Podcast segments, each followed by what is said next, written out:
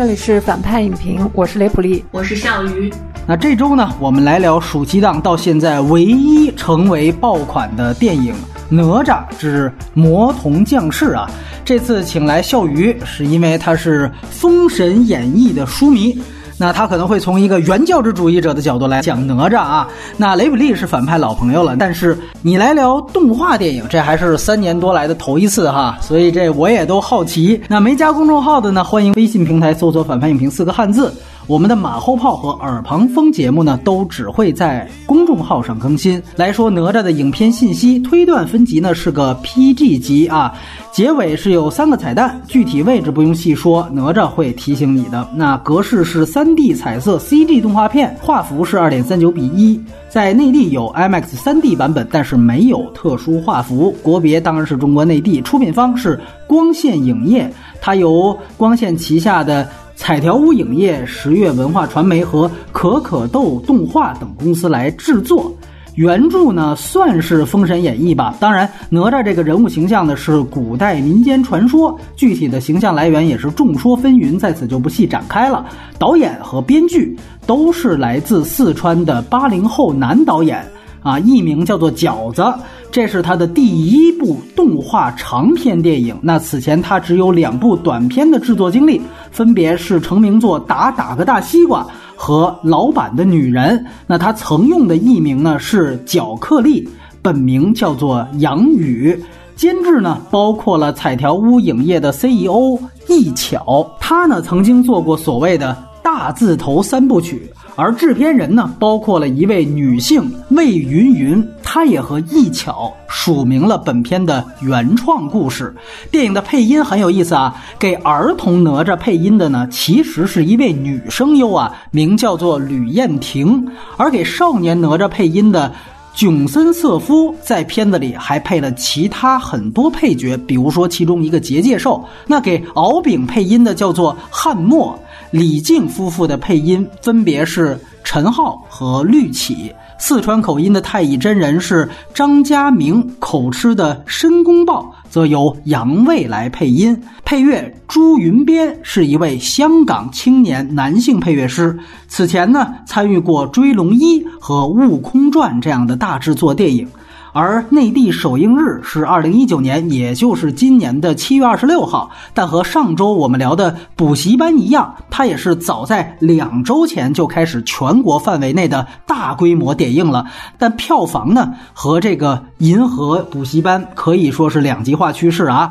目前哪吒正式上映只有两天，就已经累计超过了四亿人民币的票房，它超过四年前创下国产动画九点五七亿纪录的。大圣归来只是一个时间问题，而他现在的目标是超过十五点二八亿的疯狂动物城，而成为内地市场最高票房的动画电影，甚至哪吒有望冲击二十亿人民币的票房大关，乃至成为今年仅次于《流浪地球》的国片票房亚军。那么信息介绍到此，下面插播打分。那这回要不然从笑鱼那儿先来，我给这个片子打六点五分，是六加零点五，六就是给到它是一个重新开始挖掘《西游记》以外的这样的一个奇幻经典，也是建立起了一个新的故事，塑造起了完整的形象。然后零点五分呢，是一个求生欲分。往往你暑期档会出爆款片儿，会出爆款国片儿，其中最为珍贵的就是爆款国产动画片儿。你施加了太多压力，或者是太过严苛的话，那是大人小孩都骂你。就现在这个一片吹捧的环境，我给他打六点五分，六分不能多，没有什么求生，不能多一分，也绝对不能少一分。我觉得是刚刚六分的一一个作品。推荐，我觉得所有人都可以看这个片子，确实没什么门槛。但是就是说，如果你对七九版的那个动画怀有感情，最好把那个期待先拿掉。如果你没有看过七九版，那我建议看完这个版本也可以找来一看。接下来呢，就要开始剧透的聊哪吒了。今天的外延环节最主要的就是盘点一下哪吒在往年动画电影里的形象吧，也可以简单聊一下。导演饺子之前的那两个短片。那么以下是剧透线，虽然哪吒的事儿大家都知道，但是这一次的故事还是有所改编的。既然市面的评价都偏向于捧，所以今天我们都先聊一聊缺点吧。文本内的主要的缺点是，其实在这个电影里面，我们是看不到一个清晰和有力的反派力量的。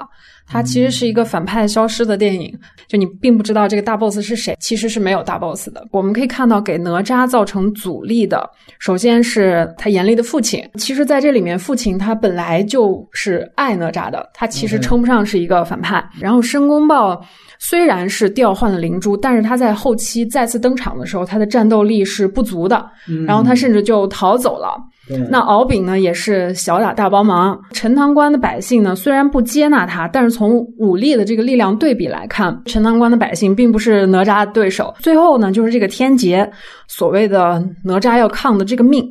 可是哪吒的命运是什么呢？从哪儿来的呢？在这个片中是模糊掉了。开篇我们可以看到，这个天尊其实是给哪吒。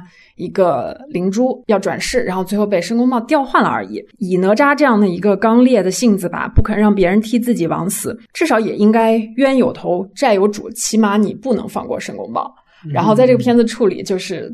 打到一半，申公豹逃走了，然后他去对抗那个天劫。在终极对决的时候，他其实只做了一件对抗性的事情，甚至都不叫对抗，就是和父子和解，仿佛从他的内在解决了亲子关系中爱的缺失的问题，这所有的电就发起来了，就所有问题就对就解决了，然后他就度过天劫了。尤其是结尾的时候，所有的力量都消失了，敖丙和师傅还帮了他一把。我觉得，就是论类型片而言，在一个反派不够坏的世界里。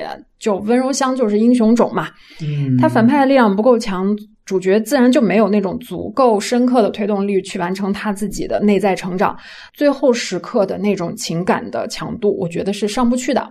那本片就是通过喊这种口号吧，他不仅喊了口号，还要唤醒敖丙，他其实是一种强撒的一种少年热血。对对对，是这样子的。那我能不能插一句哈？因为我反倒是有点觉得他这里边没有绝对的反派哈，可能算是一个我觉得还不错的亮点。这个电影呢，它其实把所有的人物都统一组成了一个宿命。就是这个出身论的这个事儿，所以说你会发现，比如说申公豹，他的纠结也是在于说，我是最勤勉的一位啊，他自己是这样宣称的，但是就因为我出身不好，所以这个师傅就看不上我。哪吒所面对的这个，就是所谓陈塘关百姓不理解他，把他当妖怪，当然他可能也是，总之是有这样一个霸凌的现象、冷暴力现象。那么这也是一样的，包括甚至说龙族，对吧？他们说看起来我们是龙王，但其实天庭也是把我们关在这儿，等于是都有一个统一的宿命。所在，所以最后那个天劫呢，你会发现就等于那个天雷，为什么所有人都得上去？当然，一会儿说申公豹也应该上去，就是好像这个天雷是打给他们所有人一样。我反倒觉得这是不是比较高级的地方？如果你把这个理解成一个不错或高级，那么我们是不是就应该期待它的下一步？这个就是我接下来想说的，就是说这里面哪吒最终要反抗的这个东西叫命运。命运是什么？当一个人不知道要反叛的究竟是什么，以及不知道如何要反叛的时候，命运就是一个最好的幌子。可是事实上，《封神演义》里哪吒的。终极命运是什么哪吒是一个战争机器，嗯，他最后是要被体制去收编的。然后呢，其实他在中国有这么多的粉丝基础，最重要一个原因，他是一个反抗父权的象征。那么我又是一个八零后，其实那个老版的哪吒闹海是我第一个关于哪吒的形象。虽然那个版我觉得也是反抗的不够彻底的，但是我觉得在那个文本里，一个七岁的孩子剔骨还肉已经是最刚烈和最惨烈的一种。最悲情的一种反叛方式吧，但是我都觉得不够。为什么？因为《封神演义》里面写，就是哪吒最后得了莲花身，其实是追杀了他的父亲李靖的。对对对。但是在那个哪吒闹海那个版本里面，哪吒得到莲花身，第一个回来打的是谁？是龙王嘛？对。所以我一直期待的是一个有真的反叛精神的哪吒出现。我觉得那个才叫我命由我。不由天，所以这一版他其实做了一个办法，就是把以前的反派吧，嗯嗯，他做了一个温柔的处理，首先父亲的形象就变了，然后为他后面的这个父子和解做铺垫。我觉得这个没有问题，但是他最后渡劫的时候喊出那种“命若命运不公，我就要和他斗到底”这种口号的时候，无来由了，无来由。对，我觉得是一种中二病式的精神胜利法。对，对，这个是我个人在这个电影类型之外不满足的地方。父子情虽然是现在类型片里面的一个保险锁，比如说《流浪地球》，对吧？好像人人都能接受这种感情。银河补习班，补习班，对。但是我觉得唯独它不能放在哪吒的这个故事里，尤其是哪吒和李靖一和解，不仅它不是保险，这个故事究竟能不能成立，它的危险系数是非常高的。可能一会儿小雨也会讲到《封神演义》，就是李靖和。哪吒他们父子之间的这个绞杀关系，背后其实实质就是权力控制。对，对我为什么老婆生孩子要被投降一个灵珠？为什么这样的一个不稳定的力量要投在我们的家庭里面？对，其实李靖是也挺不好做，他其实背后是他的老板，然后前面是他的一个混儿子，他在老板和儿子之间选择了前者，才带来了哪吒所有的悲剧。我觉得这个是哪吒的一个基调。那么，我想肯定有人说啊，那老故事要创新，你不能拘泥于这种旧的设定，你不能一直在替骨还父的这个事情里面徘徊。那我个人觉得，其实不是不能动，但是这么一动就可惜的，因为这种。哪吒这样一个直接反抗父权的这么一个形象，在我们的文化里面是极度稀缺的。就其实它还是迎合了我们五千年来最俗套、最主流的那种价值观，把这个也给也给归过去了，是一个最安全的对对对价值观。那你其实为什么要讲哪吒的故事呢？你讲任何一个孩子的故事都可以，为什么是哪吒呢？还有一个问题就是，为什么刮骨的这个动作这么重要？它其实是在讲所有的。反叛是要付出代价的，这样反正过来，我们要反叛的那个对象是有多么的强大。我也看到今天哪吒被大家广泛的认同吧，他有一个广泛的认认知基础，就是年轻人要成为他自己。我觉得这个只是一种启蒙，我只能说启蒙的路是漫长的，并且是走两步退三步的。我其实一开始看到那个灵珠和魔丸的这种冰与火的这种设定的时候，嗯，我当时有点期待的是，可能是不是哪吒？冰与火之歌，对，就是不是不是，别别提那个，别提那那太灾难了。就是，其实我最后有点期待的是，哪吒有一场热血和理性之间的平衡，他会不会再通过他的成长，然后能够驾驭自己身上这种破坏力？但是我并没有看到这一层表达，对我觉得这个东西至少至少比求得陈塘关百姓的认同这一点更让我兴奋一点，因为在我的期待里，哪吒是根本不要认同的人，嗯，什么陈塘关百姓的认同 关我屁事，关我屁事，这不是哪吒，对对对，嗯，关于哪吒。这个人物他本身的内核究竟是不是一个反父权的形象？就是如果你要说改动一些基础人设，你比如说我把钢铁侠他要变成一个穷人家的孩子，可不可以？对吧？那如果是这样改的话，那其实他就是蜘蛛侠了。那么独属于哪吒这样的一个人物，他的核心气质究竟反复权算不算其中一个不能动的一个人设？这是一来，二来呢，就是说。你刚才也提到了，就是属于非常惨烈的剖腹剜肠。那么这样的动作，这样的惨烈的程度，我也看到有媒体问了导演哈，那导演就说，如果我要真的这么去拍，那这就是世界十大禁片那个行列了。他说我是根本不可能去动那个东西的。我不知道，就是关于这两点，两位还有没有什么其他想说的地方？我当然希望这两个东西都是有所保留的，但是关于反复权。可能有多种多样的方式，比如说他的和解，并不是说我发现我父母多爱我，我跪下来谢父母之恩，就是刮骨的那个动作，我觉得真的是太悲壮了。少了那个，我我我我真的不觉得他是哪吒的。笑鱼这个事儿，就就这个事儿啊，你怎么看呢？对，我觉得反复权一定是哪吒这个人物形象当中我们所最看重的一点。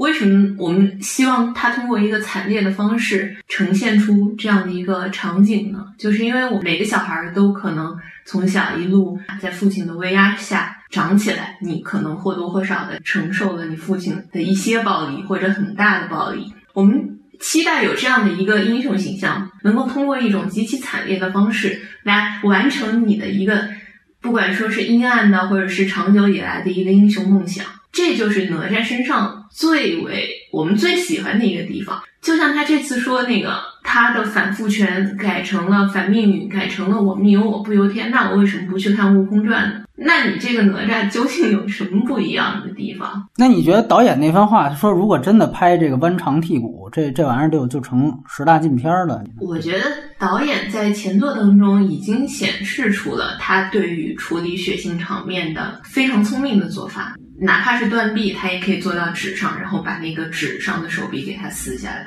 他一定能想到其他办法的。就是他其实就不愿意这么做，然后找找一借口你说是是这意思是吧？雷普利刚才提到的哪吒的这样的一个剖腹的这样的一个动作，其实原著里头是非常惨烈的。他先啊剖开了自己的肚子，然后。把自己的内脏拿了出来，又拿剑持剑的一臂削下了自己赤手空拳的那条手臂。其实他要营造的是一种惨烈的感觉，惨烈来迎接这个悲怆，结合在一起，才能让大家感同身受的感受到一个青少年反派势力被过早的绞杀掉，这是多么令人悲伤的一个事情。还有就是作为《封神演义》的一个改编同人作品，现在的限制已经很宽泛了。并不要求他严格的遵守原著当中的时间、空间、职业属性，但是最重要的一点就是他的性格、他的精神内核是不能变的。这个当中，哪吒的不够坚强，或者是最终的和他的父亲过早的和解，在同人作品当中，这个是不可以原谅的，就叫 OOC。相反的，我们看两个比较正面的例子，一个分别是蔡明亮的青少年哪吒和李霄峰的少女哪吒，这两个都以哪吒为名，并且这两个当中的主角都继承了哪吒的某种精神气质，他们就是一个很好的一个现实的改编。如果是迎接命运的悲剧，或者是迎接自己生活的不确定性，那他就一定是迷茫的，不会有那么多杂糅的感情。这才能够让他的悲剧色彩尤其的显得鲜明。因为我们这七九版刚才提到，它实际上是有一场自刎的戏。那个片子呢，它也不是按照《封神演义》原来的这个原著文本改编的。因为我们知道，在《封神演义》里头呢，哪吒他本来杀死这个敖丙。就是一个说白了就是混小子嘛，他就是混不吝，见谁杀谁。但是呢，在七九版当中就已经对这个情节做了很大的改变，而且是应该说是往哪吒身上加了很大的道德光环。实际上是因为这些龙王，就是说他们是要吃童男童女。那你想，这个显然是观众看完是非常生气，你这就是一反派的一个人设。在这个时候，他掠走了一个跟他一起玩的一个孩子。这个时候，哪吒才说等于有一个为民请命的这样的一个动机，呃，才把这个敖丙给杀掉了。然后在这之后，才有了最终自刎的一场戏。而且，当然了，他跟他的父亲李靖呢，在那场戏当中，李靖是想举刀要杀的，挥剑啊，这样说，挥剑那一刹那，他也没挥下去。然后到最终呢，雷普利点出了最关键的一个情节，就是在他复活之后。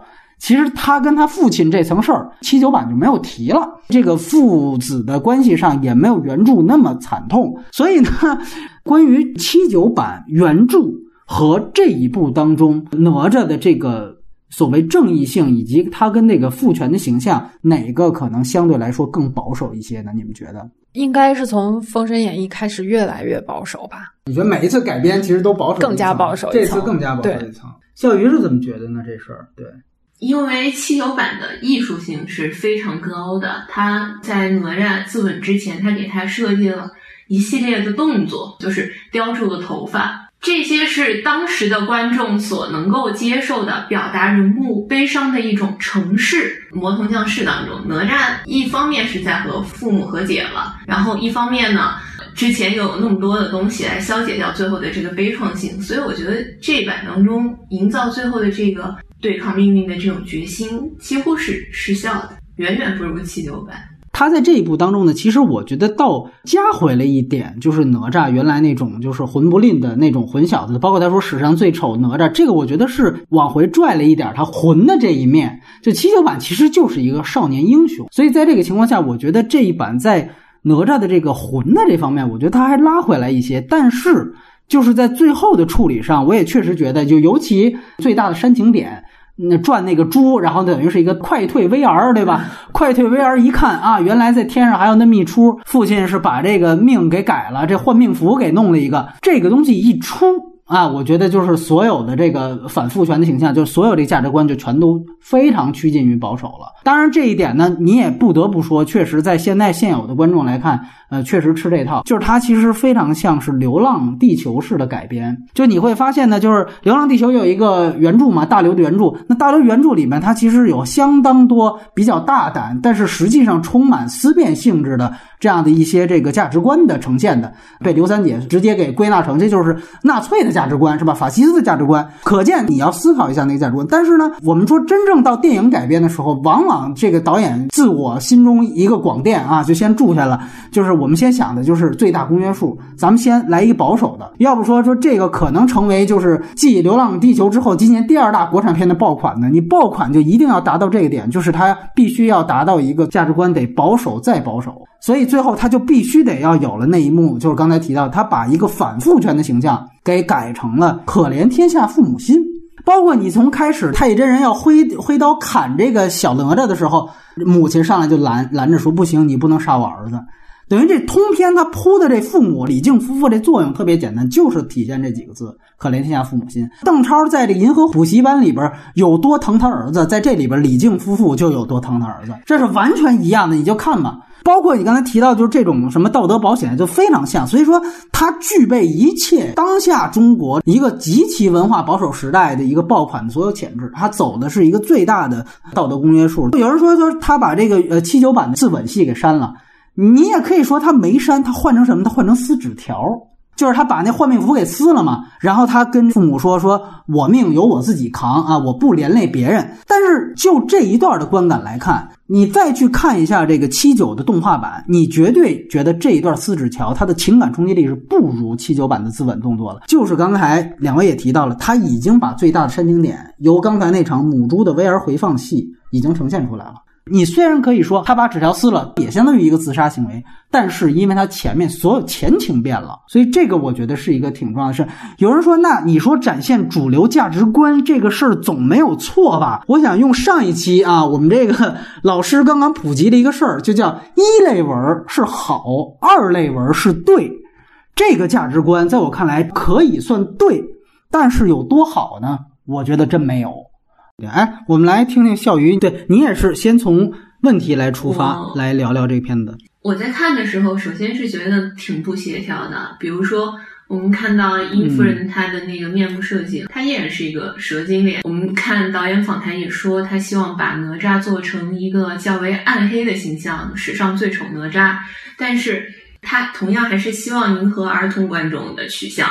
不会把它做的太吓人，所以我们看到他做的最暗黑的一点是什么呢？就是他给哪吒做的一个全包的眼线，就有点像艾德伍德。一开始看的感觉并不是啊，这是史上最暗黑哪吒，而是哦，这小孩有点视觉系。还有就是李靖的动作是相对来说比较僵硬的，他在行走的过程中，他肩膀摆动的幅度。如果你要做的很真实，一个真实的父亲形象，他不应该是一个 左右肩膀摆动幅度是一样的，无论什么情况下，无论着不着急，包括他的配音，有的时候他的配音真的非常让人出戏。到最后热血澎湃最燃的时候，哪吒在这边对抗着那个上方施加下来的压力，而他的父母声嘶力竭的在底下喊着渣儿。我那段一边在流眼泪，一边在。把脸埋在衣服里头，扑哧直笑。我也不知道他究竟那个时候希望观众的感情积累到怎样的一个点。第二个呢，就是在导演的前作当中看到他最后感谢了很多人，感谢小岛秀夫，感谢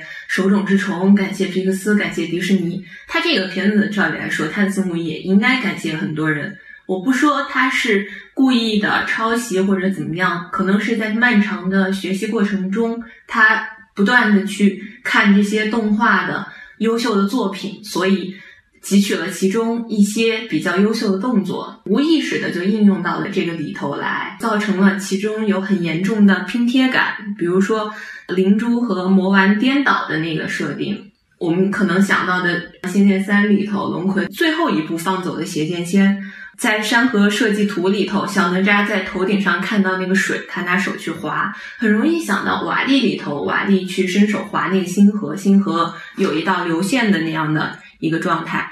包括太乙给他做那个冰滑梯，其实就是《超人总动员》里头那个冰封侠一路的弄那个冰凌，弄成一道梯子，他们顺着滑下去。包括小小哪吒只剩才出生，只有一个脑袋，不就是《超人总动员》里头那个没有什么能力的小孩爆发的时候，到处咬人的时候的那个样子？我们在彩蛋里头看到的就是长长睫毛的那个女性的那个龙。在策反他的大哥，然后你看到他其实挺像哥斯拉里头的那个摩斯拉的。还有在山河设计图里头，他通过那个笔画穿梭画出一个时空通道，像一个虫洞，然后大家从里头穿梭而过。神秘博士就是用这个。为什么现在大家做那个大的保护罩，一定要让它上面有那个粼粼的波纹呢？像纱织的一样。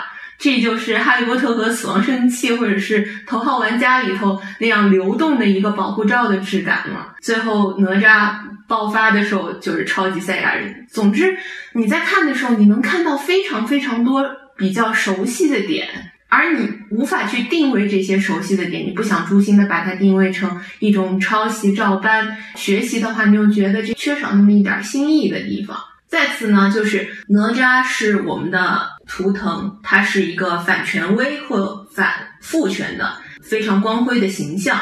这个威权和父权，它都有一个实体的存在，而命运是没有实体存在的。所以，如果你要在最后做出他反抗命运的那个悲怆感的话，它前面一定要有铺垫，至少有一条暗线。而不是他不断的在用一些较为低俗的动画片里头就出现过的这样的迎合大家的一些低级趣味的这样的一些点来破坏这个产生悲怆的可能性，比如说什么拿鼻涕洗澡，或者是裤裆里头有个宝贝这样的。我们设想一下，假设他一开始并没有做的。较为低级趣味的梗的话，最后哪吒的对抗才是有效的，因为他始终有一个一以贯之的力量。他的命运就是他三岁的时候可能遭遇一次猝死，这个才是真正的这样的一个悲剧色彩的体现。他其实是把煽情点从哪吒和命运之间的对抗转移到了他的父亲想要替他承担这次大劫难的这个点上，他是彻底的一个转移矛盾，就是真正的关于。命运的悲剧就是我生平没有做什么错事，为什么要让我承担这个结果？但是，因为他前面不断的在破坏这个节奏，你没有办法让观众有效的接受这一点，所以他直接转移到了亲情梗，就必须要让父母声嘶力竭的在底下喊。最后，我想说一下山河设计图。山河设计图其实是出现在《封神演义》原著的九十二回。啊，杨戬哪吒收七怪，当然这个回目里头也是有哪吒的，不过哪吒没有碰到这个山河设计图，里面是说四象变化无穷之妙，思山即山，思水即水，想前即前，想后即后，它是这么一个非常美妙的，能够创造出幻境的一个东西。我们能期待在里头看到和现实生活当中不大一样的，但是动画片里头的呈现。他已经看到了原著当中那么丰富的可能性，他依然是把它改造成了一个像长隆乐园广告一样的这样的一个视觉呈现方式，在我看来是缺乏想象力，并且是浪费了原著给他的这样的一个宝贵资源的。然后，另外就是刚才笑鱼提到的关于这个说所谓大量借鉴的这个事儿哈，他已经提到了很多啊，皮克斯啊，各种各方面，呃，基本都同意。但是我觉得他核心。借鉴的一个其实就是周星驰，我觉得这是最明显的。当然有一个，咱们说是致敬，这里又要牵扯什么是致敬，什么是抄袭，什么是照搬。致敬是什么？你看这里边那个太乙真人拿出一本书，写着叫《神仙的自我修养》，这时候全影院的人都笑了。这个叫致敬，因为你一下子明白哦，这是对于周星驰的《喜剧之王》的那个，你明白他让你看出来了这原版是什么，这叫致敬。但是我想说的是其他的东西，你比如说里边踢毽的那个场面，就开始说娘忍着剧痛陪这个孩子踢毽子，然后他想展现出哪吒这个攻击力之强，他就用了一个墙外的镜头，讲那个墙有几个这个人坑被打出了人坑的段落，这个就是《少林足球》里面周星驰自己的出场方式。他当时周星驰对着这个墙在练踢球，然后最后有一个横移镜头去展示这个墙上面的坑，你连分镜都一样，这个东西就不能叫致敬了啊！包括像里边有一些不太高级的一些廉价梗，你比如说里边不断出现那个一个壮汉，但是发出一种女人式的尖叫，就这也是周星驰电影里的东西啊！你说有多少个分镜都是来自功夫的？呃，主要我觉得就是说，这种对于周星驰模板的模仿呢，在我看来算是个缺点，在于因为现在大量的只要片子当中有喜剧风格的这些大陆的作品，几乎都离不开周星驰巅峰时期的那个模板，我们看的太多了。易小星那个万万没想到的电影版，那个就是完全是功夫吧。然后后来还有那个那个卢正雨的那个绝世高手，这个是功夫吧。包括周星驰自己抄袭自己，这也无限次了，对不对？就是在这两年两三年当中。风宇宙这里边没有周星驰东西吗？就是这个电影其实最大的一个问题是在于，虽然它完成度很高啊，我们放在优点部分也得肯定，但是它里边所有的东西我都见过。就哪怕你抄的东西都不是你第一个抄，你知道吗？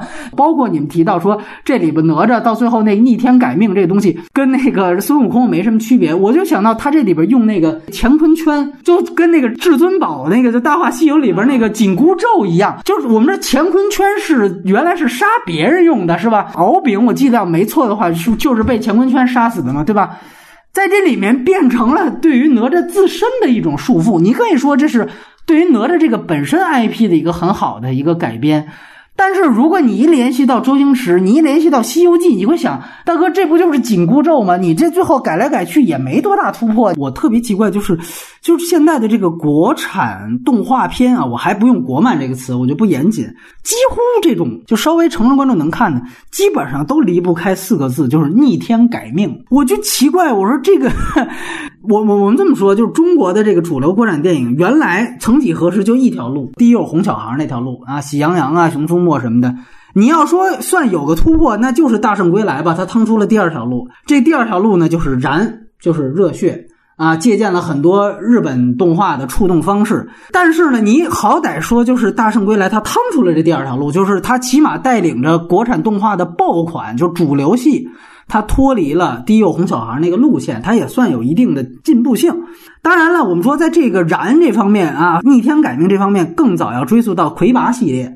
当然，因为魁拔的第一部拍的也没爆，是吧？你你去对比，就这几部啊，什么刚才提到的大圣魁拔，跟这个哪吒都非常像。所以为什么刚才我们也上来就聊到，我说他这反派，我觉得这反派他恶的不够彻底呢，不算问题。但是呢，我会觉得他这个反出身论这个老套，我倒觉得是可以拿出来聊一聊。就是从魁拔开始都是这个主角，天生他的设定就是我是被主流排挤的。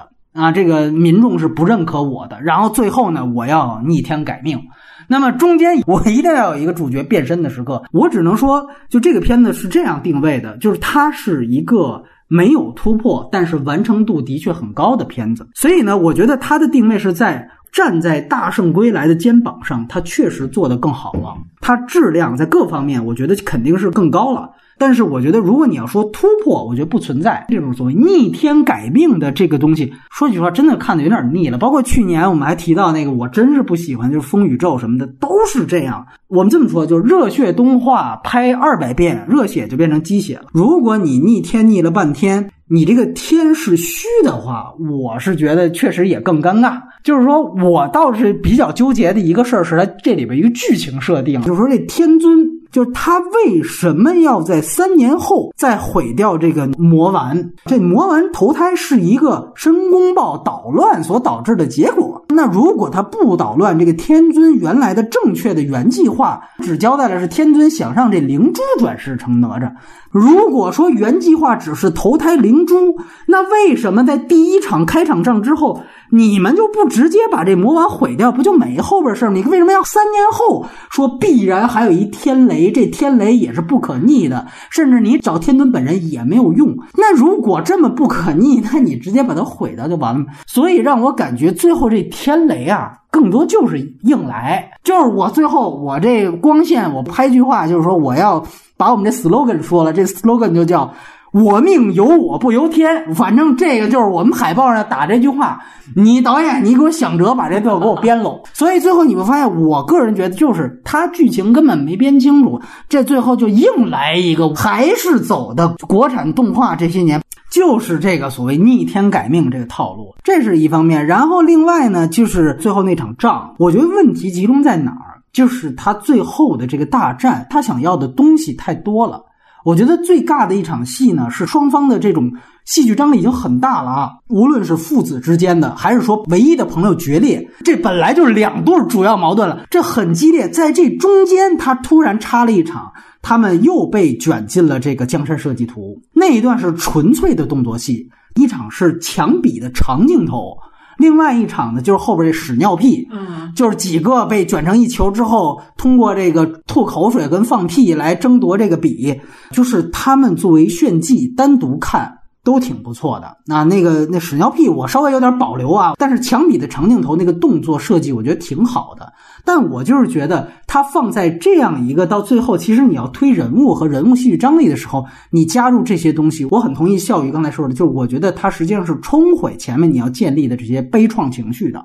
你说这悲壮情绪，实际上你从这儿啪马上跳出来，尤其他还设计了一段那种弹珠，那就是纯搞笑段落了，确实是很冲击他这个悲怆的情绪。在这里面又造成了一个问题呢，其实是自我实现不等于救世界。就这个片子，我觉得你就讲哪吒认识自己。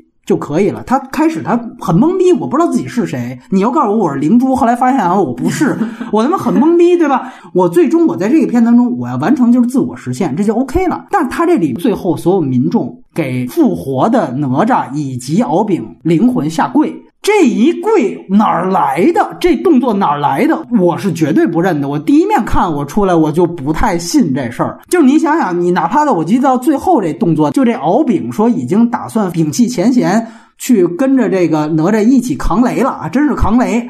完了，把他那万龙甲都使出来了。你注意一个动作，这万龙甲使出来之后，他把这天雷的这坡啊，给滋到其他地方去了。他反弹了嘛？结果就把这好多民众的这个房子又给滋毁了一坡。我说，那你最后都滋成这样了，这民众能给你下跪？为什么呀？你把我家房子滋了，我能给你跪吗？他最后他想完成的就是，我最后啊，我几个动作，我几条人物情感线全合一了。我通过这一个事儿。我父子我也和解了，哪吒也自我实现了，完了太乙真人这问题也解决了，最终这个市民我还接纳哪吒了，凭什么呀？哪儿来的呀？我这事儿是不认的。他到最后这场大战，从方向到类型到文本，他要的东西都太多，以至于最后是混乱的。另外一个呢，也不算是缺点，也只能说，因为我我们这反派影评，它因为制作流程所限，就是。我们每次其实最终聊的时候，都已经是舆论都已经出第二落点了。我也看到很多真知灼见，因为哪吒这个性别对于自我性别认知，其实是一个特别好的点。就我记得我小时候看那个《哪吒闹海》的时候，我自己当时小，我就分不清，我一直分不清他是男是女，你知道吗？这次再看一遍，发现哦，人家原来七九版刚画出来的时候就已经有丁丁了。哎，我当时一直就也觉得他这个是一个起码你能延展的一个点。就这次呢，我也注意到，比如说有些文化评论引导说，其实这个哪吒魔童降世是在说一个酷儿主题。就是为这个 LGBT 群体，我二刷时候还特地就带了这个主题和这个隐喻啊这方面的这个意识，我去看了一下。我其实觉得是不太存在的，原因在哪儿呢？就是一个是这个江山设计图里边，它有一个就是当时他跟太乙真人拜师的时候，太乙真人为了吓唬他，就是他在那撒尿的时候，突然给他变出了一个剪刀。那个动作的时候，他其实是马上就吓了一下，就这个很很直男的一个反应啊。另外一个就是，你记得他救完那个小妹，然后小妹非常可爱的说了一句“小哥哥”，他特别开心，对吧？当然那一幕他为了铺的这个主要的情节是他好像第一次感觉到被市民接纳了哈。但是你会发现，你就能通过这两个细节去推断出，就是影片起码主创他并没有希望去在哪吒的。性别方面有任何的怀疑的这方面的讨论，比如你可以对比，比如说像《霸王别姬》程蝶衣的那个扑他的人设的时候，你可以注意到他给程蝶衣小时候的台词和举止，他无时不刻的在铺一些关于他对于自己这个性别乃至性向的这个怀疑。那更好的例子当然是笑鱼说的，像青少年哪吒，因为那个他其实在说他实际上是一个同性恋的一个觉醒嘛。李康生演的这个转世哪吒。对于这个性向的错乱感，这个东西给拍出来，我觉得这是挺好的一个方向。所以我恰恰觉得，如果你非得带着一个 LGBT 群体的这样一个平权主题的视角去看，当然这不算缺点，但是我觉得起码它没有这方面的所谓多异性的展示。包括刚才你之前录节目之前也跟笑鱼聊这事儿，就很多人也在抚这个哪吒跟这个敖丙啊，现在这个 CP，但我是觉得你抚一对主角。和这个片子呈现出称同志和称变性人的主题，我觉得是两码事儿。这个两位是怎么看的？我觉得文本里面没有关于性别的讨论。另外一个，哪吒失去性别是他做了莲花身之后才有的。从这个人物的故事线里面，也不可能出现在这个文本里面。就要说是他最后那段。对对对，最后应该是下一集会出现的 问题。但是在这个里面，哪吒有两段是长大了的，是成人形象的。嗯，对对对。但是在那个之后，他其实一直是一个小孩子的形象。对。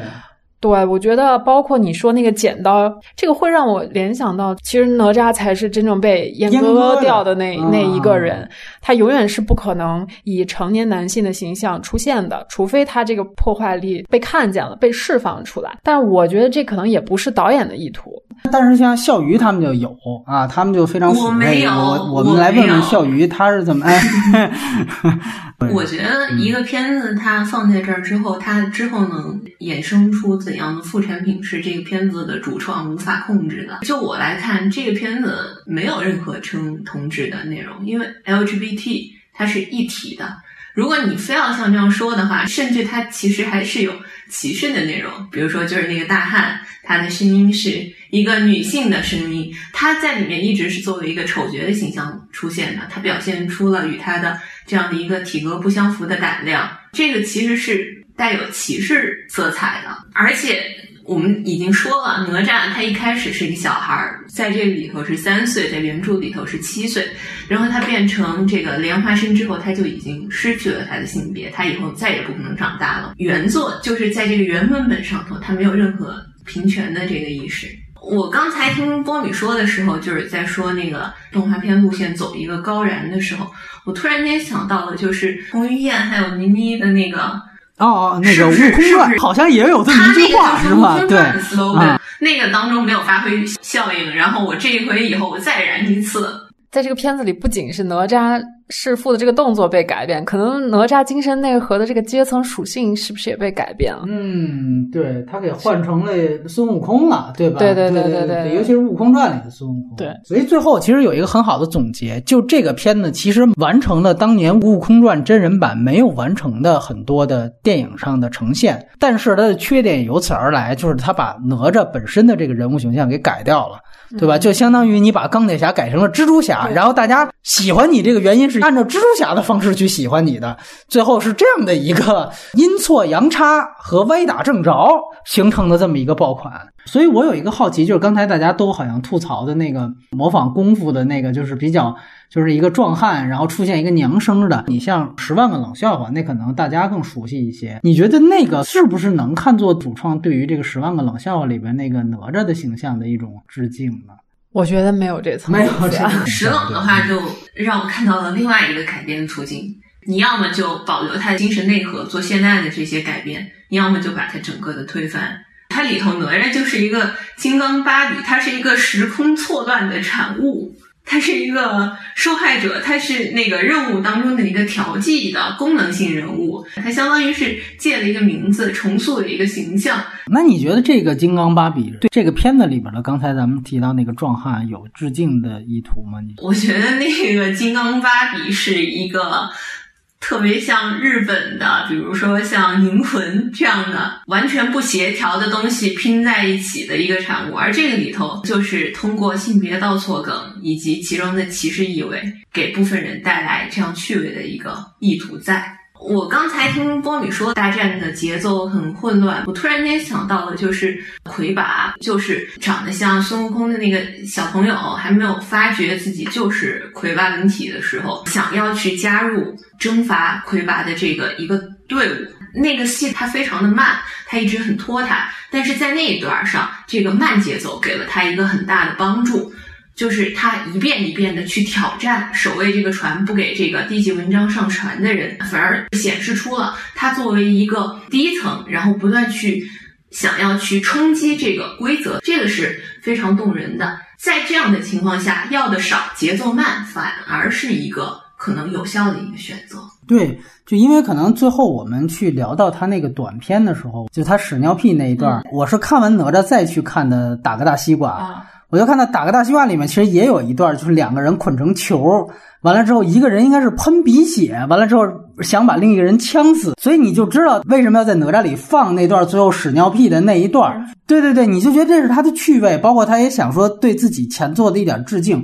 我觉得呢，这个都是没有问题的，但是说它的优先级是要排在影片整体节奏和主线故事的体现之下，我觉得是 OK 的。然后咱们就来也交换一下意见，哇，这这确实喷的挺长的。完了，我们来说说优点啊，这这现在八点八分，那肯定有优点。从我个人角度啊，其实它满足了我童年时候的一个期待，哦，就是因为我小的时候看完那个哪吒闹海，就满屋子翻那个红布条，然后自己弄一个混天绫，然后。楼上有个小姐姐，她爸就给她用一个轴承做了一个 那个乾坤圈，乾坤圈。然后我们俩就在楼道里面 cosplay 这个哪吒。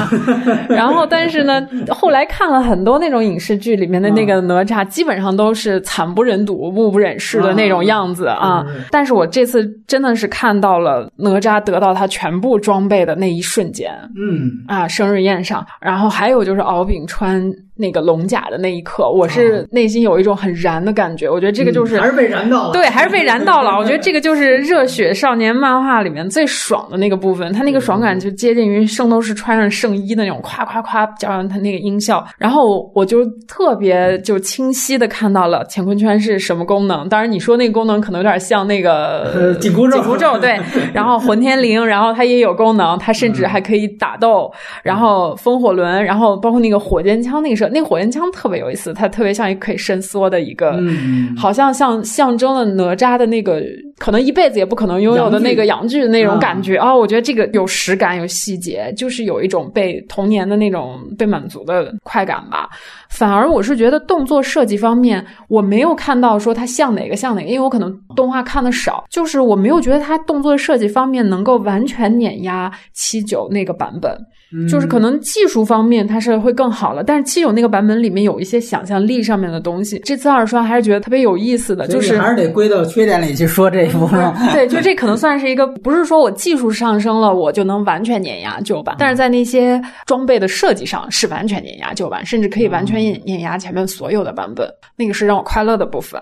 对，然后还有一个优点，就是我比较认同敖丙和龙族这条故事线的一个改编。嗯，对，就是敖丙的出现是和哪吒一起代表了在这个天庭统治下新一代的困境吧。嗯，啊，我觉得他们俩加起来才会更有说服力。其实反而我我看敖丙就更想看更多关于敖丙的这个戏。嗯，因为他真正是一个受到父权碾压的一个，对。但是龙族其实也有龙族的命运，我就能在他们这条线的改编里看到一个更大的构架，我就能够想到啊，后面的大 boss 是谁？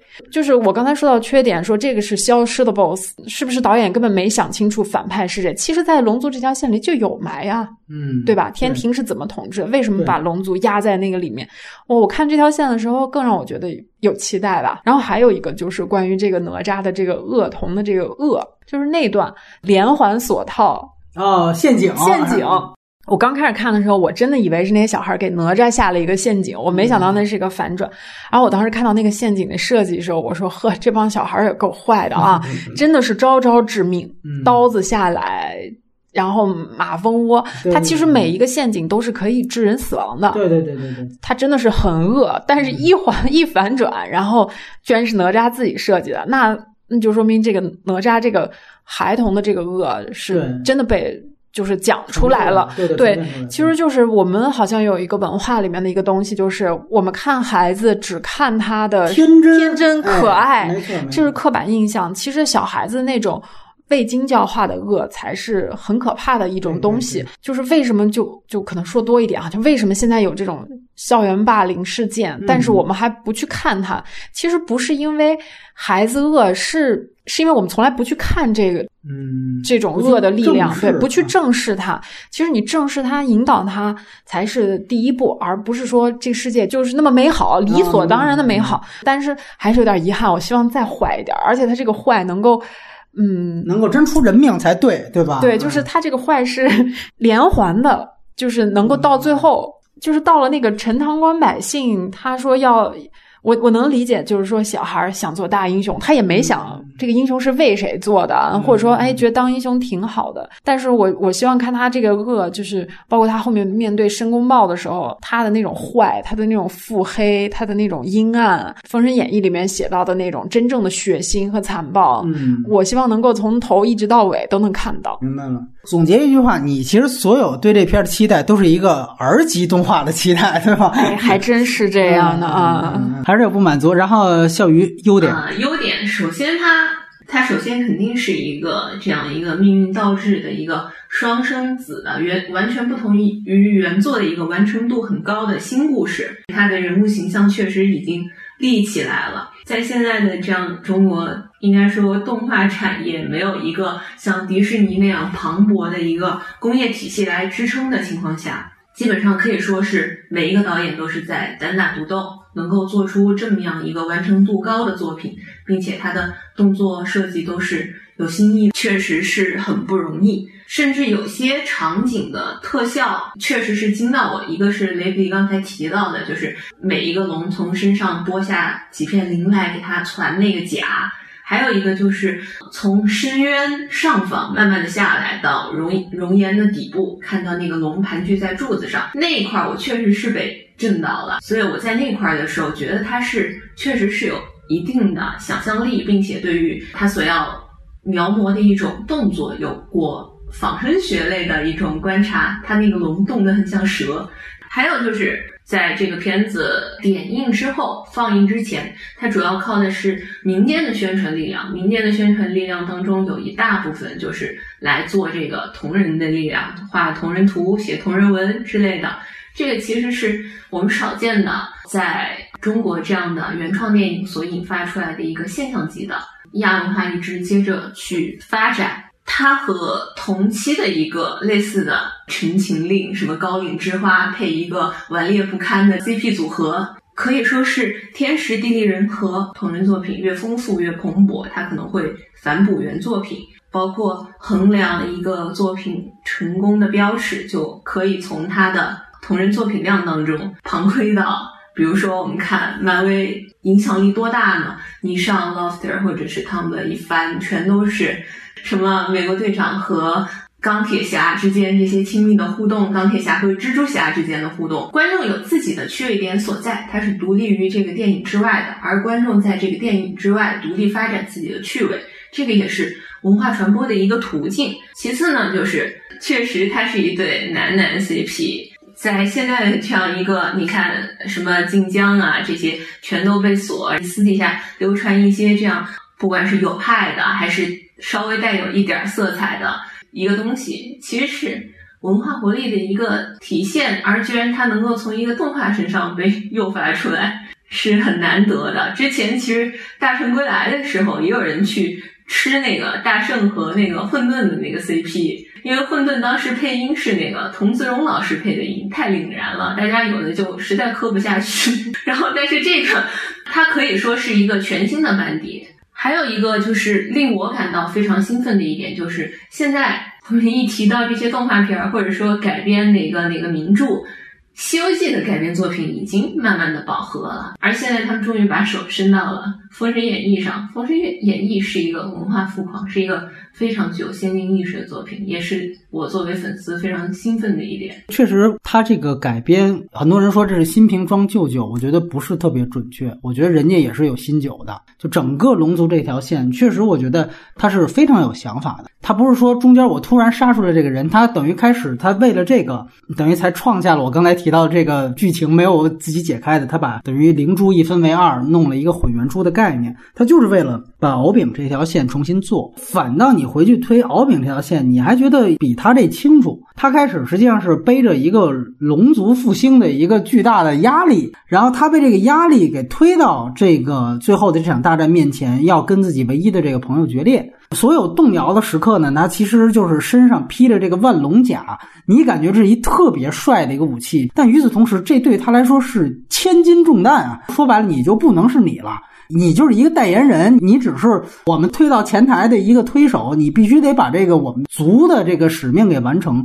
所以在这个时候，他的整个的自我意识实际上受到了非常大的压力所在。等于哪吒那么一折腾，喊了那么一句什么“我我命由我不由天”，这话对于他自己可能尬喊，反倒这话呢，对于。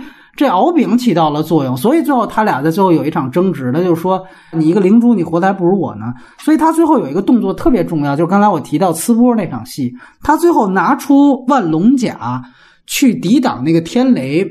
表面上的意思是说他去想保护这个哪吒，但其实最终他达到的一个效果，那个万龙甲最后被天雷给击碎了。在这一刹那，等于他的族群在他身上压的这个重压也就消失了。所以说，你去捋敖丙这个人物，他反倒这人物弧光是挺完整的啊。从说背负这个龙甲，到这个使用这个龙甲，到最后这个龙龙甲被破，他对于这个他的父权的这一条线脉络非常清楚。而这一条线是这个电影最大的改编的地方，你反倒发现他最大的改编，他完成的最好。这也挺不容易，就是原创的这条线做的是真不错。你要让我说这片子跟《新狮子王》比，那我绝对喜欢这片子。我们无限制吐槽《新狮子王》，我说那种那就不是改编，那就是躺在自己的功劳簿上，就天天想想着继续躺赚钱那种方法，我是非常瞧不起的。这片子虽然说最后做到现在也是有一些问题，或者说不像大家说的这么好。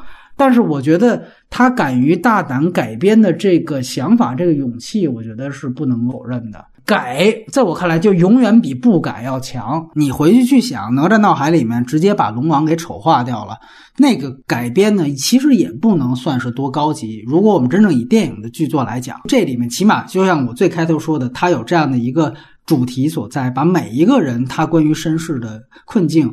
能够体现出来，我觉得也是一个不错的。另外呢，本身这个电影，你甚至可以说它是在奇观堆砌，但是这不是一个吐槽啊。你一个商业类型片，你就是要有无数个奇观。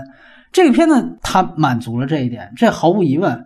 就是从第一场上来就是一场大战，说说白了，我觉得他这开场戏应该再设计设计，他上来直接就讲这这混元珠，完了就开打，这个其实是应该有一个出场镜头设计的。但是我想说的好的地方是在于，就是这片子真是从头到尾的奇观，包括说那个江山设计图只多不少，所以我觉得他的奇观多到刚才提到的，甚至影响他节奏，但是。本身你看每一个它的奇观设计段落，抄袭的事儿是有吧？但是我觉得本质上这个奇观是所谓 CG 动画片现在应该有的类型元素。一般我们说讲动画片，一般拍牛逼了，一般都跪导演，这是从日本继承的习惯。但是在我看来，反倒这个片子更像一个产品。真正导演他发挥他的优势在哪儿呢？就是动作设计。这个是他优势，包括你看他前两部，也也也别前两部，就第一部吧，打打个大西瓜，那个的动作，你能看出导演他在动作设计方面是非常有天赋的啊，甚至我可以说他在一些动作上的景别选用和剪辑是电影语言的，这我觉得是挺重要的。我觉得这个都是在他就是那个处女短片当中体现的天赋，我觉得反倒在这儿，所以在这一部当中，也不是说就导演的作者性。不大就是一个缺点，不是这样。我反倒觉得它这就是一个很鲜明的一个产品。这个产品在一个暑期档推出，它是一个商业电影嘛，它是个类型片嘛，把所有的类型元素给到。这都没问题。另外呢，就是刚才笑鱼提到的这个，我也觉得特别重要。就是说，程前我觉得也就是站在大圣的肩膀上，但我觉得他起后。最后我看到那个姜子牙的那个贴片，包括他这里边也暗示这个龙族后面还有故事想说。你会发现，他其实真正是想建立一个宇宙，而且他马上就说这是二零二零年，他其实就是用的完全是漫威的节奏。第三个彩蛋一定在铺我下一步要说的信息。为什么我们说之前也有续集动画哈？但这个一转画风一转，我是要讲姜子牙了。这是宇宙，对《封神演义》的，这就是宇宙。恰恰我说它这里边有，因为最好的这些反倒是龙族这条线，所以还给了我们想去看真正宇宙。你要讲另外一个主角的可看性的一个提升，所以我觉得这个宇宙观的这样的一个开发，哎，挺让我挺期待他接下来怎么拍，包括姜子牙。就是雷布利开始提到这个，我觉得特别重要。其实最后哪吒在这个《封神演义》里边，就是给姜子牙卖命去了，先行官对吧？就是打起来冲上去第一个要死的那个。没错，没错，没错。就是所以，我特别期待，就如果说按照他这个动画电影的布局，他也有一个封神他们这动画版的一个复联的话。那么最后一定是姜子牙跟这哪吒他们要有一个合体，那这个到时候他这个战争机器的，你提到这个属性，它能不能凸显出来？这我觉得起码让你会去有这么一个期待，对吧？你会去想，而不是说我这哪吒一、哪吒二、哪吒三。你看这，我就举一很不好的例子，就是魁拔。魁拔一当时刚出的时候，我特喜欢。你知道吗？我当时那时候年龄也小啊，那真是被燃到了。但是后来就是一步一步，我看着他就是拍的越来越没劲，最后那也走不下去。他们拍到三之后，明明三的故事没讲完，只讲了一半的故事就停掉了，就跟一个日本剧集一样，就讲到一半，这字幕就升往上就上来，你知道吗？当时我看的还是一点映场，那导演出来说很抱歉告诉大家没有下集了，我们这制作预算什么也不够了。我说我操，什么情况？你这没讲完你就完了？这是我觉得这就是很不好的。一个就是你如果就是接着我这主人公一二三这么往下拍，包括田小鹏，你看人家那个，我觉得也算挺有想法的，人家就不接着大圣拍，他现在不是要拍一个新的东西吗？有想法导演都不会这样做了，不论是说从这个商业规划的想法，还是从导演的个人追求来看，定有动画路线可以那么搞啊，一个熊出没啊拍到七，你看还卖呢。咱们说成年观众去看的话，它一个必要的宇宙观是重要的。那我觉得这一部。打下基础来，它还不像大圣。大圣，你那打下基础来，你还真的第二部，你还真的只能沿着大圣接着做，因为那个片子，你在尤其在现在来看，它就突出了大圣那么一个人物。你这第二部还不好做，但这一部还真不一样。它的优点集中在是真的可以可发展成宇宙的这些优点，而这个宇宙观正是我们现在一个电影工业所需要的东西。封神是一个特别有这个靠片性质的这样的一个。它如果能改成斜点的话，它会是一个非常非常酷的一个片子。那么雷弗利也说了，他莲花化身那段是一个重生，然后之后他就一直在作为一个战争机器。所以封神可以照阿丽塔的那个路数来拍，因为他后面附身的时候，它是有三个要素，一个是那个莲花化身，一个是金丹，然后还有就是它残存的意识。那就相当于是给它做了一个一体，然后装了一个反应堆，最后它有部分的意识。这样的话，之前的那些断肢可不可以用其他的方式来呈现？很好的一个例子，阿丽塔是 PT 十三啊，对啊，对啊，对啊。而且就是 记不记得以前？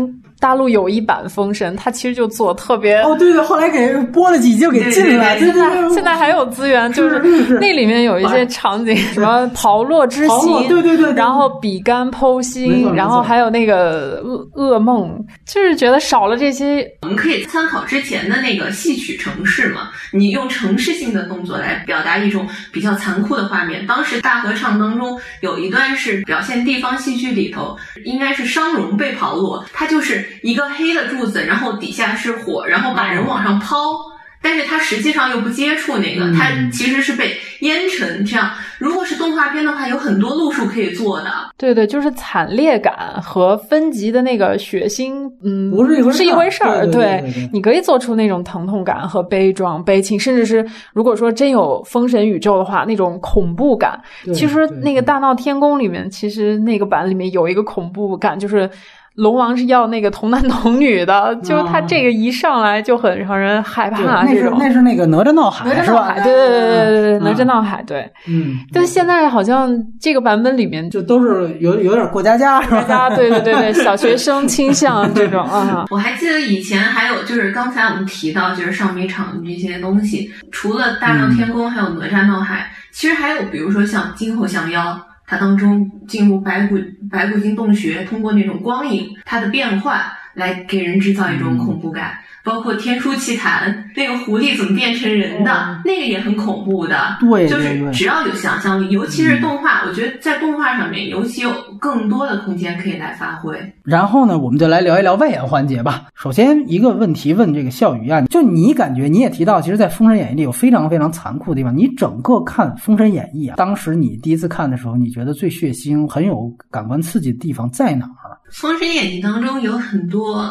能够让人感到非常冲击的地方，他们分别是，比如说像暴政带来的，就是除了纣王的那些嗯暴政行为，除了酒池肉林之外，还有一个非常严峻的，叫做踹盆。那个踹字还很难写，一个万下面一个虫，就是在那个他自己住的那个摘星楼底下挖了一个大坑，然后里头放满了蛇，如果谁违反了什么规则，就丢到这个坑里。书里头是写蛇钻到肚子里头，然后形成一个贯穿伤又游出来。还有比如说妲己不是有狐狸附身之后有一定的特异功能吗？然后她能够识别出这个孕妇怀的是男孩还是女孩，然后纣王就把孕妇拿来，当即就剖开，就看她究竟是男孩还是女孩。看人过河怕不怕冷？为什么老人不怕冷，而年轻的人怕冷？就把腿骨砍断，看胫骨里面那个骨髓的盈满程度。如果是晚断奶，他的骨髓丰盈，那么就不怕冷，哪怕是老年，甚至比壮年的这样的耐受程度更高。这些都是非常非常残酷的刨落的惨情，挖眼睛。我们当时看到有篇文章说，各地的那些奇怪的神神像。其中有一个神像是眼眶里头长出两只手，手上各有一个眼睛，这个就是《封神》当中的一个情节。纣王有一个大臣叫杨任，杨任死谏，就把他的两个眼睛挖掉。后面应该是清虚道德天尊把他救去，然后在眼睛里头放了两颗丹，然后眼睛里头长出手，手上再长眼睛。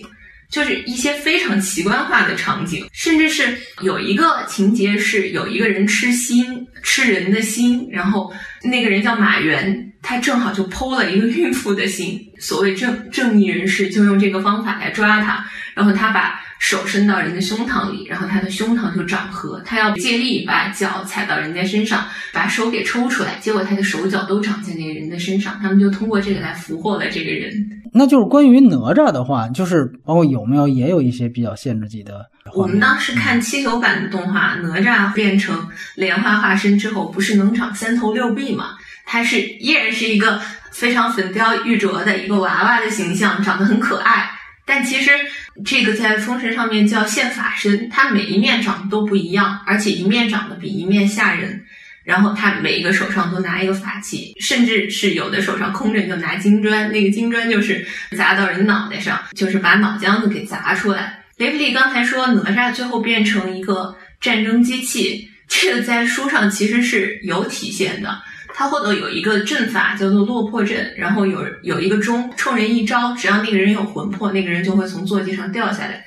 但是招哪吒，哪吒掉不下来，就是已经确实是变成了一个没有意识的一体人。他追杀他的父亲，是他最后残存意识的一个表现。他最后是一个傀儡式的这样的一个人物。而且刚才我们提到原作当中，他其实对于李靖的形象，就是哪吒父亲的形象是非常复杂的。我以前看的时候也觉得他是一个威权象征。但是这次为了节目的时候重新看了，也对于明朝开始三教合流的这个倾向有了一个了解之后，对于李靖的这个形象有了新的理解。李靖是一个非常圆滑的人，他自己是拜在西方教的渡厄真人门下，然后他的三个儿子金吒、木吒、哪吒分别送给了阐教的三个高人来指点，同时呢，他又在截教所统领的这样的一个商朝的。官僚体系里面做他的陈塘关总兵，他其实是一个哪一方都不得罪的人，是一个非常投机的分子。哪吒出场是第十二回到十四回，雷普利刚才提到，他后来在武王伐纣的这个过程中，总是担任一个先行官的形象。我这回特别留神看了一下，第十五回的回目就是姜子牙下山，和动画片的这个宇宙顺序一样。他同样是担任一个这样一个先行官的角色，在这十二回到第十四回当中，他分别做了三三件事情，就是闹海、杀人，接着是去那个他们陈塘关的城楼上举剑杀了石矶，也就是后面我们所熟知的长篇动画片当中的情节，最后才是呃自刎复生，然后追杀李靖。哪吒先杀了龙王，然后李靖袒护他。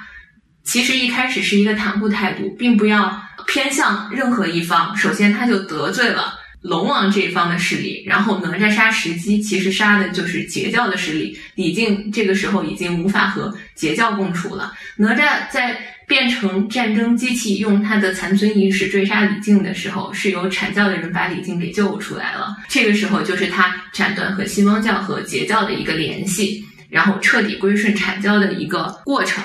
所以。在这个情况下，第十五回姜子牙就下山了，他们的战争已经已经有了一定的胜利基础，所以它底下是一个非常暗流涌动的一个故事，和我们所看到的这些简化版本的故事完全不一样，是一个此消彼长，然后底下是非常波诡云谲的这样的一个势力斗争。这个小说其实是完全脱离儒教。为重的这样的一个色彩的，所以哪吒其实是一个无君无父的状态。他杀人是出于一个纯粹的一个杀戮本能，他的反抗也是出于一个反抗本能。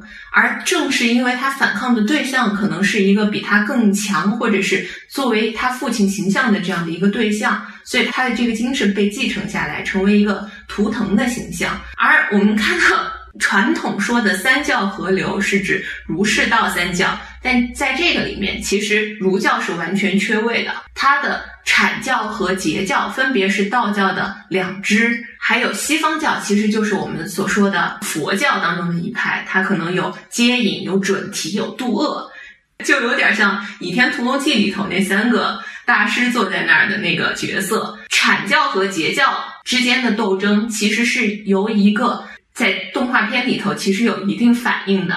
一个正统出身的和一个被污名化的，可能是由妖神呐之类的组成的这样的一个团体，就是一个机关单位和一个帮派之间的斗争。最后，机关单位吞并了帮派。虽然许仲林是一个完全脱离儒教背景的人，他很厌恶这一套，但是最后我们看到，其实他还是融到了这个，无论是等级还是君父观念，或者是。后来被视为一种潜在的统治规范的这样的一个伦理当中去，封神是在当时盛行的儒教观念底下的最后的一点灵光，我是这样觉得的。包括其实我们注意到啊，他在《西游记》里面也是。出现的一个配角吧，我们觉得其实很有意思。如果按照现代漫画的这个概念，《西游记》里的哪吒跟《封神榜》里边的哪吒应该算是平行宇宙关系，对吧？嗯啊，其实是设定其实是类似的，但是也有一定冲突。你怎么理解哪吒？对，以前跟朋友聊过一个话题，叫。哪吒和孙悟空谁是真朋克？OK 啊，哎，那个时候就觉得反叛的象征嘛，就会有时候也会开玩笑说，哎，哪吒是一个反叛父权的一个富二代，然后大圣是一个真正的底层，哎，然后怎样怎样怎样怎样。现在看来，其实这两个角色都不是真正的彻底的反叛者的角色，他们的归宿都是一个 在我们的文化。之下的都是被招安了，对，都是被招安。所以为什么就觉得这个刮骨剔肤这么珍贵呢？就是本身的叛逆就少，嗯，就有局限性，就有局限局限性，然后你再把它去掉，你真的不知道到底。哪一个是真朋克？对对对。后来就都是假朋克，对，都是假朋克。后来我记得，其实我一直对这两个形象都还蛮有感情的。后来我看了一个帖子，说也是在网上看的，这不是我想的。有有一网友开脑洞说，你把大圣的故事倒过来讲一遍。哎，对对对，对吧？对对对，那个可能更更朋克。对，没错没错没错。我看到有一个人是这么写，我觉得他也是根据《封神演义》这小说开的脑洞，说那个哪吒最后重生了之后，说其实是太乙在中间一直挑唆哪吒追杀李靖的，就是他获了真身之后，其实还是在这个政治争斗中作为一个工具。他不是这个人的木偶，就是那个人的木偶。对这个东西想起来就很难受、很悲情的。对对，但是其实还是。是有真朋克的，我们也可以看成是后世 LGBT 象征的一个叫路鸦，它也不从属于任何任何一个帮派，它就是一个散仙，不从属于任何一个教。然后别人走都是土遁、纵地金光，路鸦走的时候是一道长虹。所以当时我在和其他朋友在聊这个事儿的时候，他们还说哦，路鸦是人民币玩家，还充了这个皮肤。然后他。是一个机械降神一般的存在，唯一的法宝就是飞刀。他每次拜那个飞刀三下，那个飞刀就可以隔空斩人。他就是一个简单粗暴，想来就来，想走就走的。四大名著当中，其实任何一个人的反叛几乎都不彻底。但是，比如说像陆压、燕青，还有鲁智深，越是边缘的人，就越越反叛的彻底。他们最后反叛的方式，并不是说以一种暴力的方式，我要结束什么，我要去推翻什么。他们最后反叛的方式只有离开而已，就是对这个权利彻底虚无掉。是是是，对，对你失望，不跟你玩了。那你看这里面其实提到了这个申公豹，这个看起来也是非常有故事的一个人物。申公豹在原著当中是一个，他是原著当中的一个吉祥物，在后期几乎是申公豹，他就相当于是一个呃募集令。他募集各地的人来为接着和姜子牙斗，然后但凡对申公豹说过“道友请留步”的，最后都死了。之后他自他自己最后也死了，所以大家说，那这叫吉祥物，这叫乌鸦嘴吧？这叫。封神演义当中，几乎每一个这样的什么真君呐、真人呐、天尊呐等等，都有自己的杀气，但是最大神杀气就是申公豹。申公豹只要说“道友请留步”，你就完蛋了。当然，敖丙是就到那儿就死了哈，这我们都知道，被抽筋扒皮了。就是整个龙族之前之后是什么样？他们就只在那儿出现了一块儿，之后就再也没有出现了。这里边提到太乙真人这个坐骑是个猪啊，是他 自己改的。太乙真人原来人没有坐骑，但是在七九版里面他是乘着一只白鹤。怎么说呢？白鹤是人均坐骑。就像土遁，你碰到有土的地方，你就瞬间转移。这个也是真正的封神上头比较厉害的坐骑，就是清虚道德真君有两个，一个是什么玉麒麟这样的坐骑叫比较牛逼的坐骑，还有姜子牙的四不像。那这里边提到像太乙真人。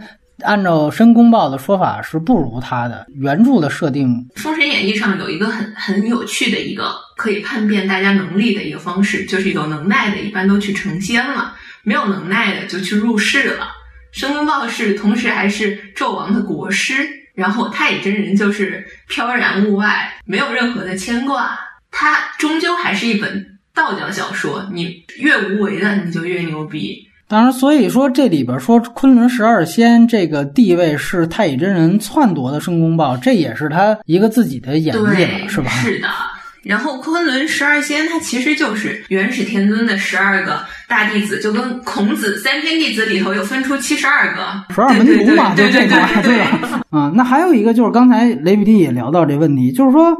这个你怎么看待就《西游记》当中的哪吒形象跟这《封神榜》的对比？《西游记》当中哪吒是有两个高光点的，一个是在大闹天宫的时候，哪吒和孙悟空在斗法，然后哪吒和孙悟空比赛把天装过来，这个是一个游戏式的，但是同样的也是他作为这样征讨的天兵天将当中一个富有童心的角色的一个外线。另外一个，我记得陷空山无底洞抓老鼠，还拜了托塔李天王做干爹，哪吒算是他们的干哥哥。没错没错。然后孙悟空去求救的时候，当时李靖就觉得孙悟空是在诬陷他，然后哪吒就要反驳，李靖就条件反射似的把那个塔给托起来了。因为哪吒以前追杀过他。这个是两个宇宙之间进行联动的一个部分，就是书上原著上说的。哪吒一反驳，然后他立刻把那个塔给托起来。但是《西游记》当中，哪吒是一个嘴炮选手，其他打架都很沉默，但是他要跟他要开始先要打嘴炮，先来一段停下听我嘻哈的这样的一个感觉。他还是一个小孩儿，就特别像蜘蛛侠在这个漫威里边这个定位啊，对。讲到这个七九版的《哪吒闹海》啊，就这个片子呢，因为现在也被捧得很高了啊。因为七九年拍的嘛，看到的如果是因为文革刚结束，你要看到的是这红卫兵打爹的话，总是有很多政治脑洞能够被赋予到这个片子的身上。真是周总理这种脑洞，对对对，就类似这种东西。笑宇怎么看七九版？我觉得那个时候哪吒除了和。啊，大闹天宫，还有这些是一个体系。我在看的时候，它一开始我记得配乐好像首先是一段琵琶，它中间用了大量的民乐以及戏曲配乐，我就想到了谢晋的那些片子。其次，哪吒死前，我印象最深的是有一段蒙太奇，他很蒙昧的看到那个鹿把乾坤圈和混天绫来叼给他，他伸手探探不着，它是一个非常梦幻的、非常超现实的一个。如果是把当中的世界看成一个现实的话，那个就是一个超现实的场景。包括当时绘画的线条是非常柔软的、富有动感的，你依然能从当中感受到一种流动的美感。这个是我对那批次电影的一个想法。那个片子当时，你其实你你可以注意到，它跟现在电影人的语言完全不是一个系统。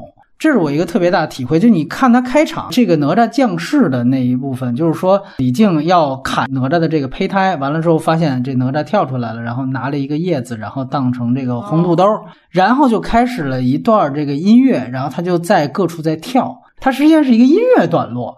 在展示一幅画儿一样，对，很写意。他在这个宅子当中到处上蹿下跳，现在是不可能这样去。他可能会加一些信息点，说：“哎，这个孩子怎么不一样？就像这里边一样，对吧？他降世之后，我要先让他放火，要点出他人物性格。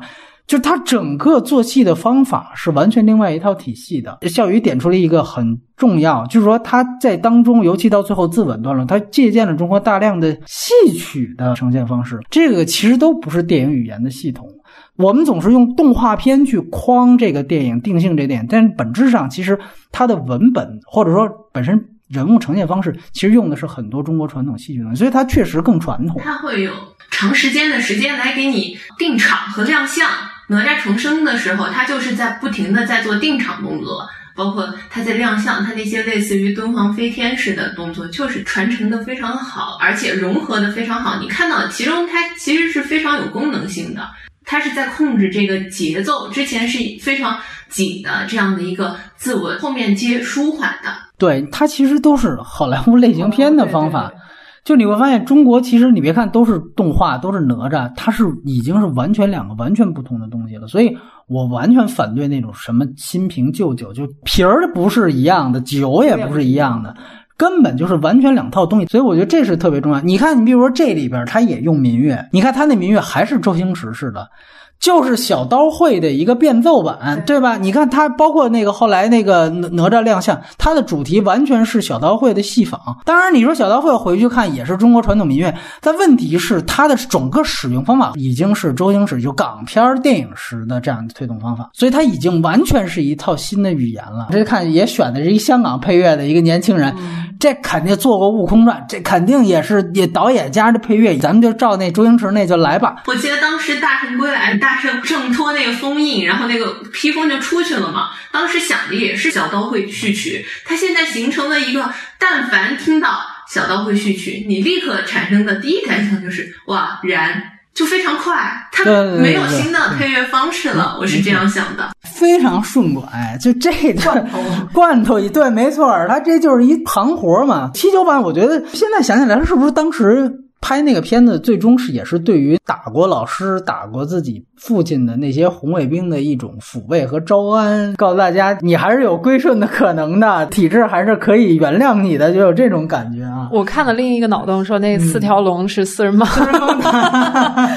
对，那太乙真人当然就是周总 理了，是吧？我看的是这个版本，所以一个脑洞还能开啊无数啊无数个版本的脑洞。因为你从另外一个解读来讲，你上来一个顽固不化。的一个小孩儿去要闹天下，尤其一个红肚兜穿上来，又特别像红卫兵。对，是那个哪吒说话的那个样子，对，特别哎，口气口吻，然后用手一指，没错。哎，尤其是那场戏，就是最后那个老龙王嘛，告到那儿之后，然后他其实把那老龙王也治了，然后他拿着那个呃混天绫啊，对，是吧？然后把那个老龙王当马一样骑，就说你服不服？开那个就是让他压飞机头嘛，对吧？就是哎呀，那太牛逼了。我我在想，那个时候文革刚刚结束，是不是嗯就是创作者还是没有从那个样板戏的那种塑造人物的那个方式里面真正跳脱出来？是是是。完了之后呢，应该说导演这两部短片，一个打个大西瓜，还有一个是老板的女人。先说打个大西瓜吧，那个我听说也是。当时和《李献计》啊两个片子，所谓轰动整个动画界的两个短片儿，怎么看这个片子？雷比能看到导演有两个东西，一个是他的那种视觉的想象力，比如说前面两个大佬怎么划分的，当然那个划分可能有有借鉴哈，嗯。但是我非常喜欢他那个扑克牌的那个设计，哎对对对对。对然后再一个，这个里面就有一些屎尿屁梗吧。我反倒是觉得这里面的有的幽默的方式，反而比哪吒里面的还要好。没错没错对，为什么到哪吒里面就就下降了呢？是不是他的意志没有没有办法实现啊？这个片儿呢，我觉得刚才雷皮说他幽默方式是高级的，然后降至少是比《魔童降世》里头是高级的。他那些是给成人看的，他有一个救命稻草，弄下来真是一根稻草。我从那两个片子里头看出，导演为什么在这个里头绝对没有为 LGBT 平权的意志，就是导演真的是个直男。两个人在流落在荒岛上的时候，一个在亲另外一个脚，然后同样的另外一个在摸那个削成一半的那个椰子壳，就是在摸胸嘛。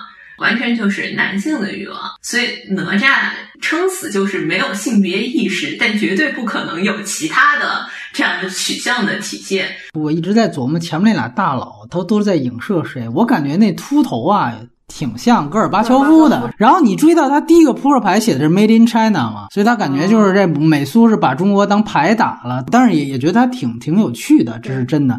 尤其你说扑克牌，另外一个就是我可以注意到他，比如说里边那个坦克的那个图案，它应该是从最老的那种我小时候玩的那种坦克大战。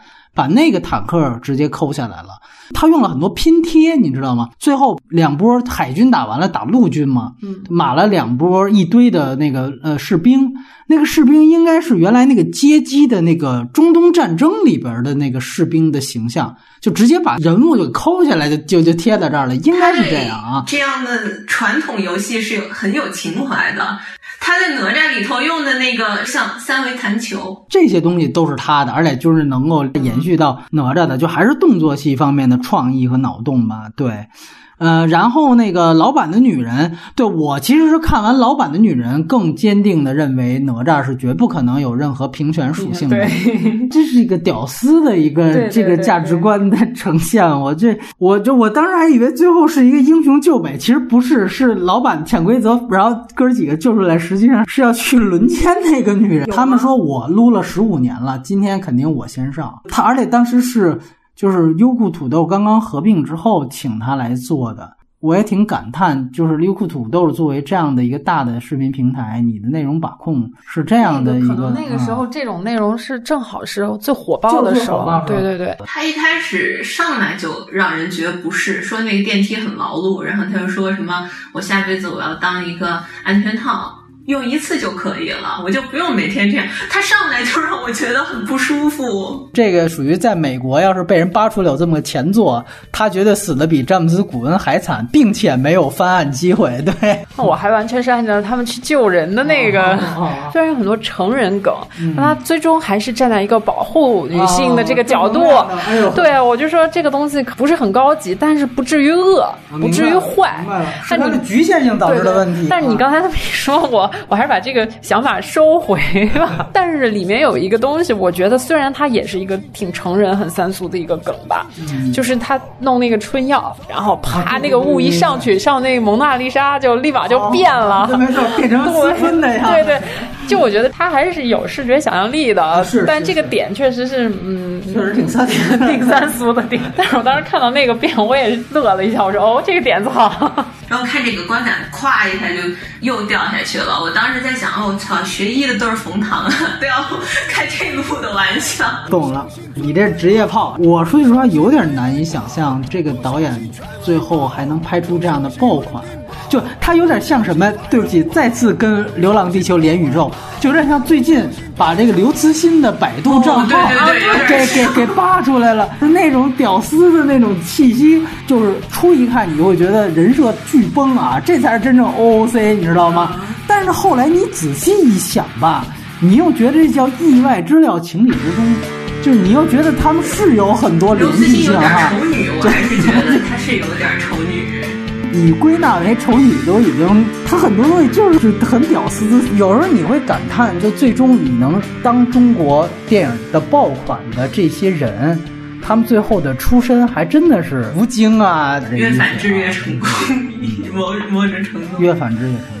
然后呢，咱们就说说这个大字头三部曲，主要是《大圣归来》，因为现在说句实话，很多可能平常不看动画片的人。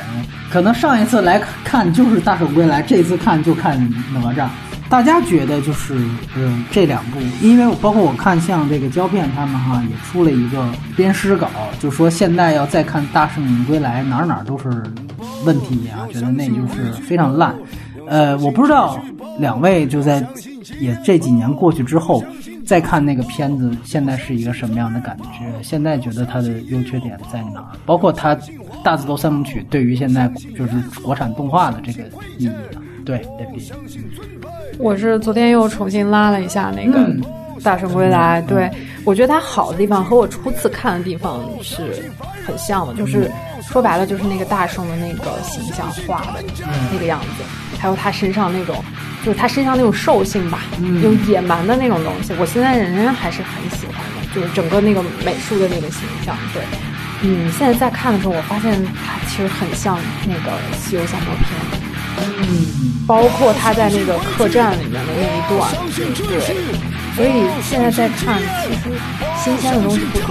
我为什么会喜欢大圣？就因为我就喜欢《西游降魔篇》里面黄渤演的那个，像那个孙悟空，我觉得那个是我看到的。不相信贵贱，不相信尊卑，不相信傀儡，不相信权威，不相信问题，不相信繁荣不相信破坏不相信团结